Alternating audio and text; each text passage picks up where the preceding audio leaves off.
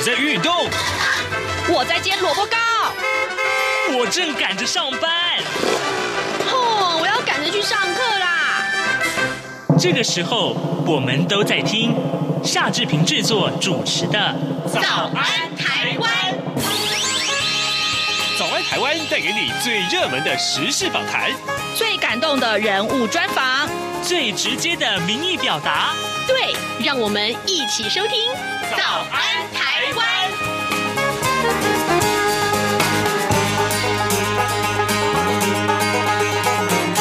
早安，台湾！我是夏志平。今天是二零二零年的十二月十五号，星期二。今天呢，志平待会儿要在访谈单元中跟您探讨这个话题。上个礼拜五，就是十一号的晚上十一点五十九分，我不知道各位听众有没有好奇的打开电视频道，就是五十二台，看一看中天频道啊、呃，在跟观众告别的最后的那一分钟的一个画面。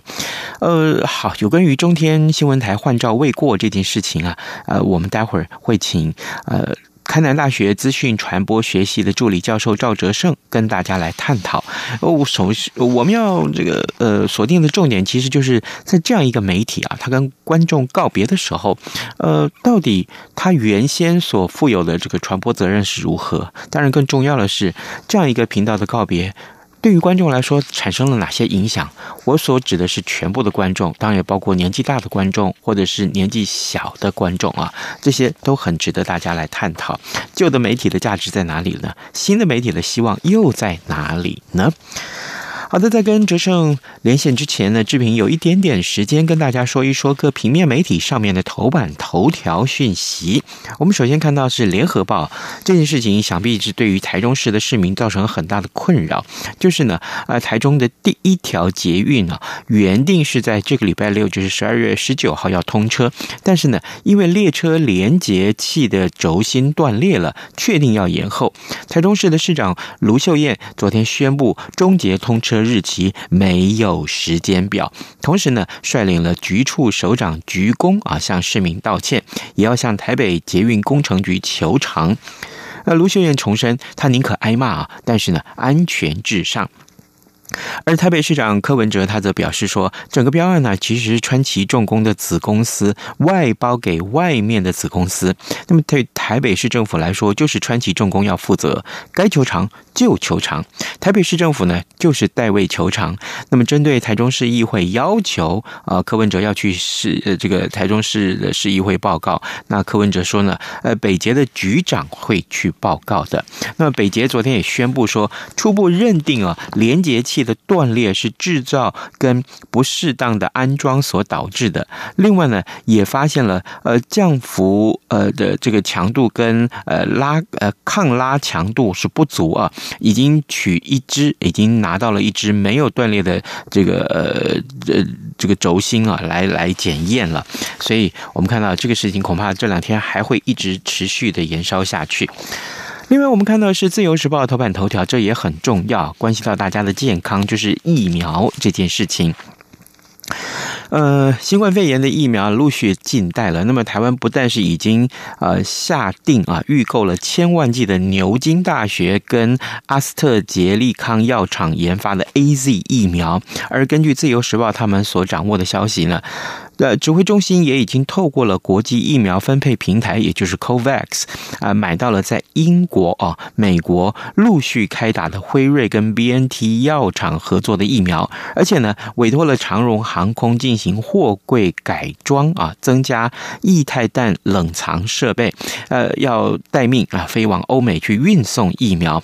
指挥中心日前在表示说，COVAX 针对台湾在内的呃有选择权的国家，陆续试出了。第一波的这个疫苗有三支啊，那么其中一支啊就是辉瑞疫苗，可以购买的量大概是各国人口的百分之十到百分之五十。那么以台湾两千三百万人来估算的话，啊，台湾可以购买的量应该是四百六十万剂起跳，但是呢，未必都是同一个厂牌。这个事情也告诉大家，其实呢，呃，疫苗呃选择目前至少已经有两家啊买到了。那么预计什么时候开打呢？我。记得呃上一次跟大家报告是说，好像明年的年初应该就可以马上开打。那好像也有立法委员的脸书上面说，哦，是看是不是可以提前到呃这个今年的年底之前就开打？那、嗯、这也是我们所期待的喽。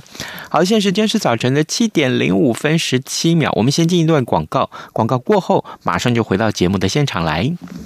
哎，豆皮，你最近在干嘛？我最近很迷唐凤，他是今年 Open Book 好书奖的代言人哦。他讲过一句话：用一本本喜爱的书籍，确立自己的美丽与独特。哎，如果可以像唐凤一样聪明，这样的话多好。因为阅读可以让明天的自己比今天更厉害。打开书，准没错。二零二零 Open Book 好书奖，打开来读，有人陪你。以上广告由文化部提供。早安，台湾，你正吃着什么样的早餐？吐司加火腿蛋，咬一口，然后收听中央广播电台。早安现场。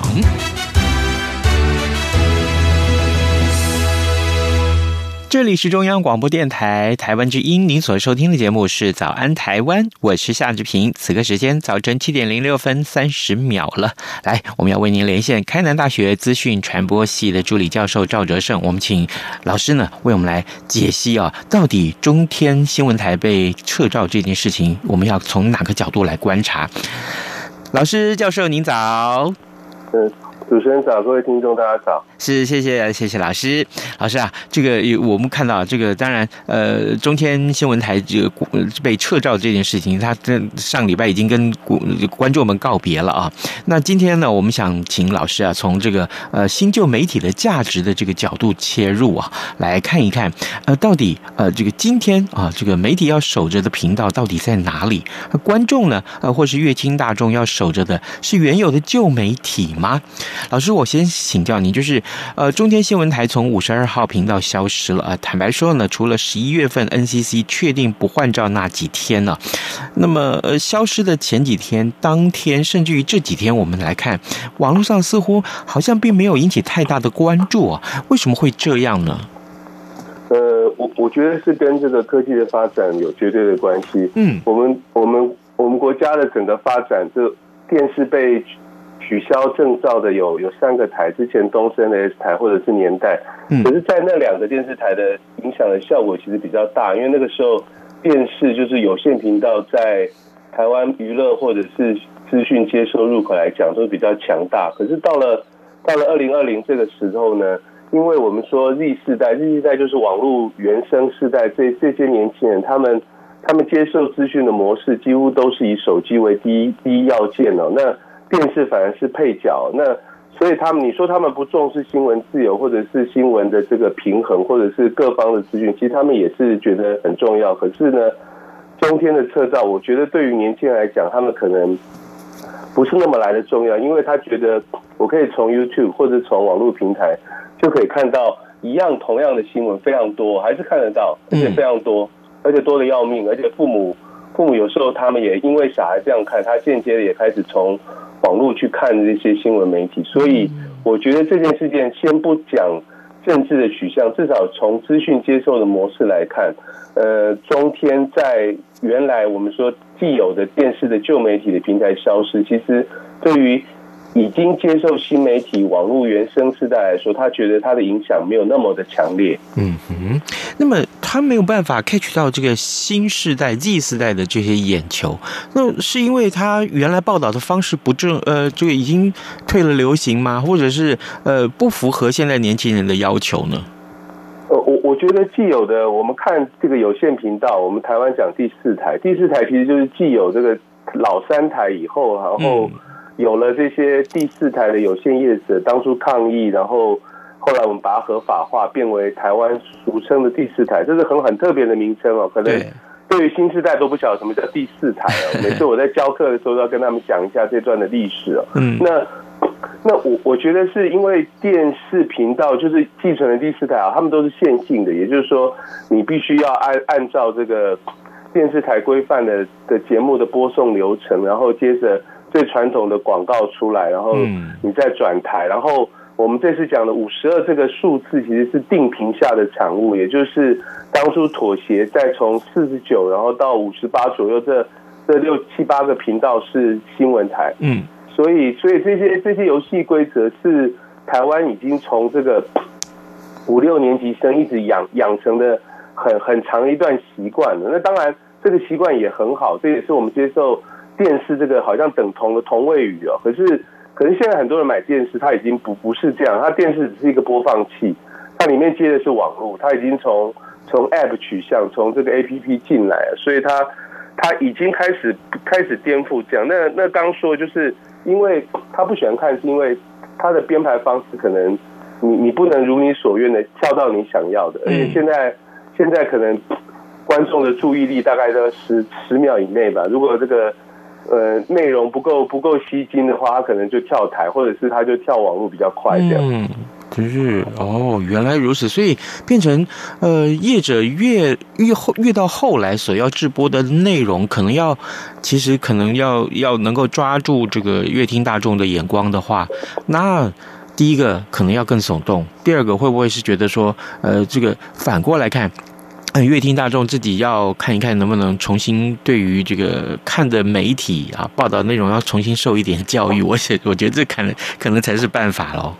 嗯，对，嗯，是的，好，各位听众，今天早上志平为您连线访问呢，开南大学资讯传播学系的助理教授赵哲胜，我们请赵老师为我们来解析，从呃新旧媒体的观点来看一看中天呃新闻台啊，就是五十二号频道呢，其实从十二号的凌晨开始就已经断讯了，就已经没有办法再继续播送了。那么这个呃暂停之后的这个画面啊，到底接下来是谁来？呃，补补充上去呢，其实这也是大家一个重点。但我们回到这个中天新闻台上面，老师，我想请教您，中天新闻台从五十二号频道消失啊，但是呢，它其实是在 YouTube 上面重生，它一直就是呃，从早在呃十二号之前大概一两个月，他们就已经不断的在这个 YouTube 上面把他们直播的内容把它上传到 YouTube 上去。呃，中天能够抓到使用 YouTube 或者是新媒体上面的观众的眼眼球吗？嗯，原本要在电视机里面收看呃中天新闻台的观众，现在可能转到家里面的桌机或者是手上的这个手机去看，这样的移转的机会大不大呢？呃，我我如果如果比较长期看中天，其实就像主持人刚刚讲，他们已经预料可能会将关台，所以他们其实在在前一两个月，他已经开始把他的重心慢慢的都往。我原生世代就是 YouTube，尤其是以 YouTube 为主要的平台去去移植跟操作，所以他也希望原来的人口、原来的收视户，我们以前讲他们靠这个调查的这个线上的收视户能够转过去哦，所以所以所以慢，他算是你说他的命运还蛮惨的，可是他突然变成一个必须要要靠完全靠网络来营生了，我觉得。以这几天它变成网络，本来他希望大家能够它的订户率能够在两百万，能够冲到两百万，可是就很快就冲过去。那他昨天我稍微看了一下，他现在希望冲到两百五十万了。那所以他的他希望这样的这股的力量能够变为这个完全有网络平台，我觉得机会大不大？是是有机会。我也我也发现就是。因为就有媒体有线频道，它受限于播几则新闻，然后广路呃，然后广告进来，然后再回到新闻的这种模式，它必须改变嘛。因为 YouTube 它的分润制度，它跟有线既有的第四台是不一样的。它是第一个是数量的冲这个点击的点击的数量，第二个是它的那个分润里面，当你看到回留言啊，或者是广告的嵌入，它这些它这些都有。这都有这个拆账的机制哦，可是这些机机制的模式，我觉得中间可能还在学，然后我们也在观察，到底这样能不能够养这个原来这么多的人哦？可事实上，新媒体不需要那么多人，所以他也必须要知道，他原来养了快要七百，比如说七百多个人，他他怎么去去重新的去拆解，变成小的团队或者多频道网的这种方式，我觉得他他都必须要去做那。我我觉得我们的传播史，因为中天的事件，也许也可以观察中天本来是一个很很很老的，从从这个传讯一直演演进过来的有线电视台，它能不能够成功的变为一个小单位为主，然后多频道为主的这种网络的这种点选的机制，我觉得我们可以观察，我觉得是有机会的，可以看一看，可以看它会不会变化。是老师，你这个广告，广告待会儿我们来讨论。不过我先讨先请教老师，这最近很夯的这个 podcast 的问题啊，有不少播客其实他们是用画面来呈现，就是说，其实他们是比如说两个主持人啊，他们找一位受访者、受受访来宾，然后呢也是拍一下影片的方式，结果上传到 podcast。那中天这个时候是不是也也应该早就来注意 podcast 这块大饼了？哦，Podcast 其实是、嗯、我觉得是旧瓶装新酒吧，就是它其实是、嗯、是是 iPhone 体系很早推出来一个服务哦。嗯，那最早是用声音来为主嘛，那现在像志平你们你们这这个以以声音为主的媒体，现在因为受到竞争，所以你们现在都要露露脸，都要变成要要有影像出来。那 Podcast 它就它就是在这个方面它重生了。那可是它的本质还是以声音为主，我必须说，就是说。我们会想听 Podcast 或者是听听央广，嗯，它毕竟是它声音媒体的强项嘛。比如说，我可以在移动的时候接收，我不需要眼眼眼睛观看。对，所以我觉得中天本身它是电视，它是视觉媒体出来，它不是声音媒体出来。嗯，我觉得它可以拆成几个比较比较强的，比如说陈文茜的节目，她在央在在中天一直很有。他能不能做成一集一集，然后像 Podcast 的精神？那你说他要不要露出视觉上可以看？我觉得当然也也可以啦。可是我觉得他要结合 Podcast，当然当然也可以是变成我我个人认为是呃杂志型包装，然后一集一集让让捷运组啊或者是开车人能够听一段一段。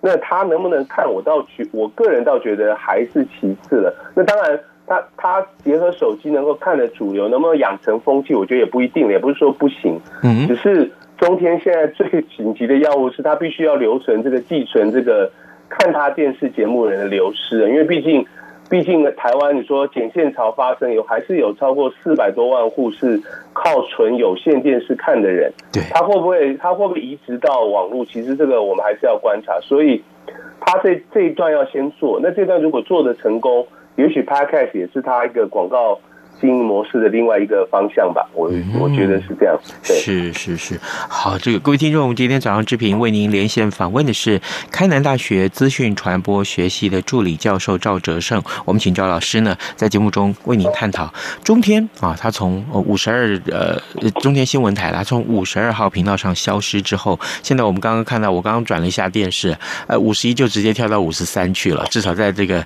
呃中山区这里的有线电视系统是这样子。好，这个那可是刚刚老师你提到广告这件事情，广告啊，坦白讲，真的。呃，很多人对他是又爱又恨。然后之前呢，在五十二频道上面的时候，中天要面对其他新闻台的竞争，那有了收视率啊，跟广告收益，才可以对员工付出薪水，而且才可以把频道经营下去。换到了 YouTube，甚至于是 Podcast，广告收益是可以看得到。刚刚老师提到分润，就是呃，这个呃 YouTube 上面的分润的这个情况，跟电视台完全不一样的。那对于中天的营运成本来讲，那那显然就是增加了吗？嗯，对，应该就是说，它必须要重新的。我们其实知道，YouTube 被 Google 买下以后，它还是一样有大数据。后面这个每一每一年，它都会公布它的这个广告营广告，它怎么去分润或者是营收的策略。所以这个中间大概它后台他们都这些资料，它都必须做嘛。第二个是。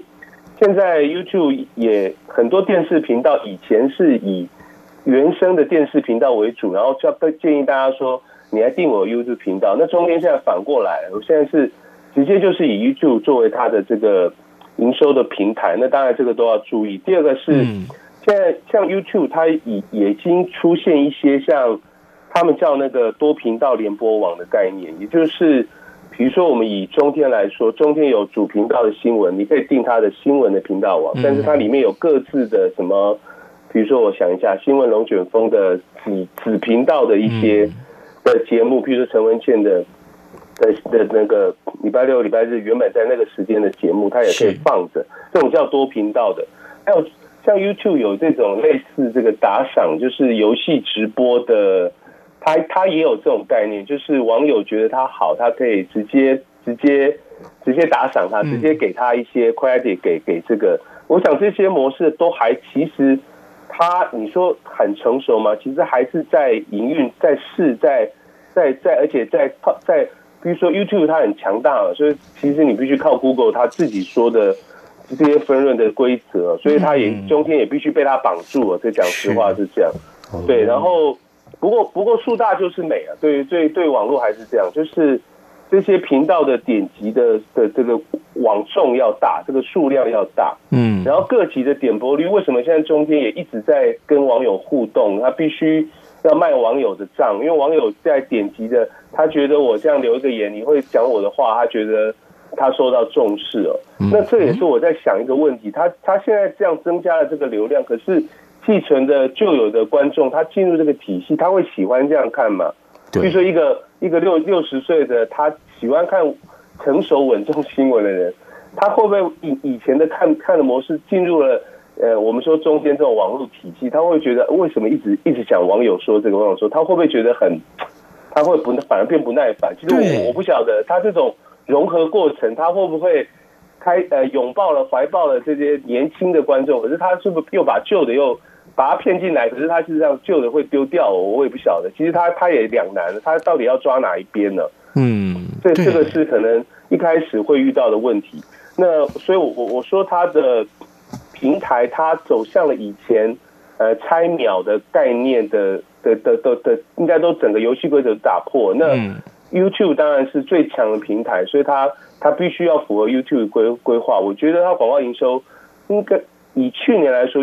中天本来就是网络点击率最高的，在这个平台里，那他能不能够？可是他现在是因为没有旧有频道的营收了，他现在只靠 YouTube，嗯，所以他要怎么去去拆解这个公式？其实我们都还可以观察的。是，好，这个那中天转战 YouTube 之后，其实呃，昨天的新闻我们看到，就是数位通传法又再度受到了瞩目啊。这个法有必要订立吗？老师，我想请教你，就是像 Podcast 这个事情，到目前其实是。坦白讲，其实是没有，好像我我不知道我的认知正不正确，要请教老师。就是它其实是无法可管了，它目前还没有列入法律规范里面。那么，如果有必要的话，应该怎么去规范这个内容呢？对啊，这个通传法后来又跑出来嘛。对，其实其实广路世界有几个精神，就是它比较比较自由，就是它是匿名的，所以所以我们在在管它的时候，大家会觉得说，网络的精神，如果你你用管的方式。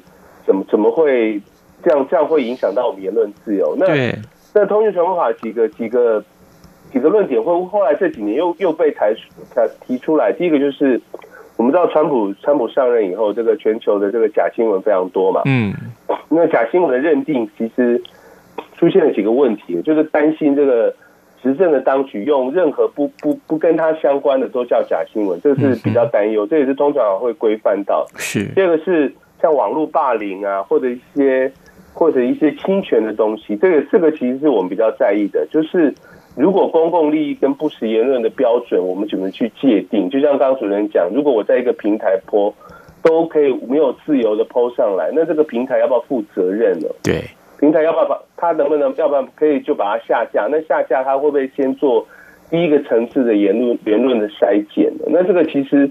其实是非常难的。嗯，那那我个人会认为是这个通讯传播法，它是与时俱进，它它跟着现在的汇流时代，它事实上要制定简单的严格呃简单的标准，但是它你说要很严格的，我会觉得本来很我们就有一些法则，比如说我们后来定的国安法，或是原本的广电三法，或者是一些涉及诽谤的一些什么社会秩序维护法，我们其实本来既有的法律已经有了。那你要定这些按这些。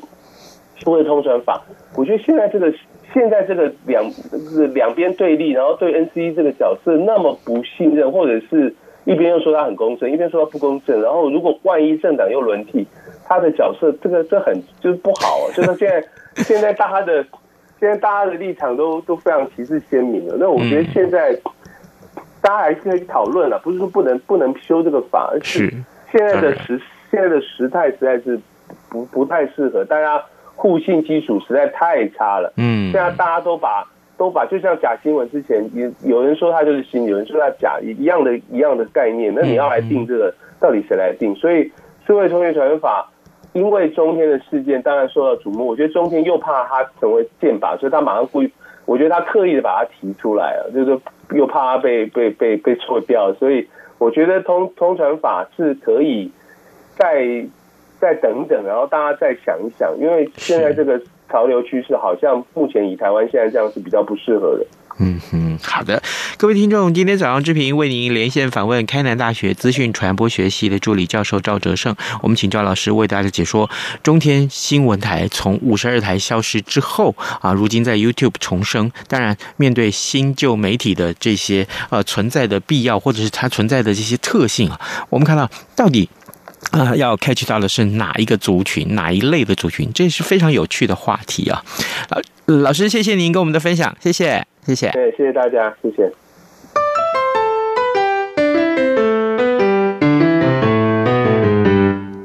各位听众，大家好，RTI 正在进行意见调查，我们每一季都会准备特别的小礼物，以抽签的方式赠送给参加的听友哦。你可以上。RTI 官网填写问卷，或是拿起纸笔，现在就把答案写下来寄给我们。准备好了吗？请您回答以下四个问题：第一，您平常使用什么平台收听央广的节目呢？第二，您最喜欢央广哪一个语言的什么节目呢？第三，您会给央广哪一个语言、什么节目几颗星的总体评价呢？第四，您对央广的节目有什么意见或是建议呢？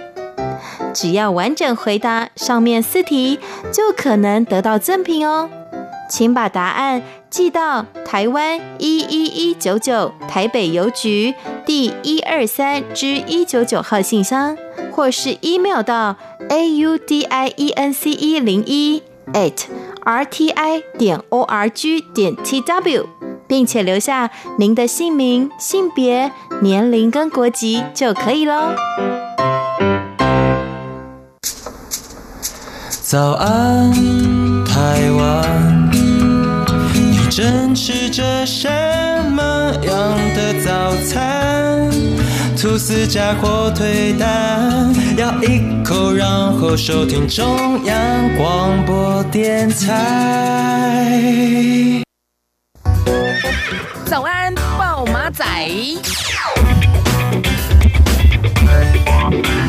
此刻时间早晨七点二十七分五十秒，我们赶快来看看还有哪些其他重要的新闻可以跟大家分享啊！我们看到今天《自由时报》头版的上面也有这一则讯息，跟大家的健康有关。呃呃，这个北荣已经找到脑中风突变的基因了，呃，找到引发国人脑中风的特定基因突变啊突变的这个点啊。那么经过了十年的努力，北荣神经医学中心团队研究发现呢，好这个 NOTCH。三的这个基因上面有一个 R 五四四 C 的突变，这是台湾人特有的脑中风基因的突变点。那有这个基因突变点的话呢，发生脑部缺血性的小中风，它的比例啊比一般人要高十一倍，哇！然后呢，预估啊，这个大概有百分之一的台湾民众是带有这个基因突变点的，未来可以透过基因检测或者来提早预防。脑中风，这个讯息很重要。好，另外呢，当然，呃，这个两份财经专业报纸上面提到，通通都是这件事情，对台北股市恐怕今天会有非常大的影响。产能满载，台积变相涨价啊！这个经济日报上面提到是缺货潮蔓延啊，晶圆双雄传变相涨价。那么明天开始呢，呃，取消啊，台积要取消十二寸晶圆代工报价的折让，预料它会让它的业绩明显的成长，这也是非常。重要的讯息，一旦啊，这是法人圈所传出来的。那如果这是法人圈传出来，那恐怕今天在台北股市上面啊、这么多的法人进场会，当然这我们刚刚所说的呃金元双雄，恐怕就是大家抢购的最重要的目标了。我不知道各位做好准备没有呢？我的意思是说，至少你要先看清楚整个市场的啊、呃、变化，还有呢，对于整个产业的了解吗？啊，了不了解，这是你所要做的功课。志平特别要提醒您。好的，今天节目时间也到了啊，志平跟您说拜拜。明天呢？明天呢？我们要开现场直播哦。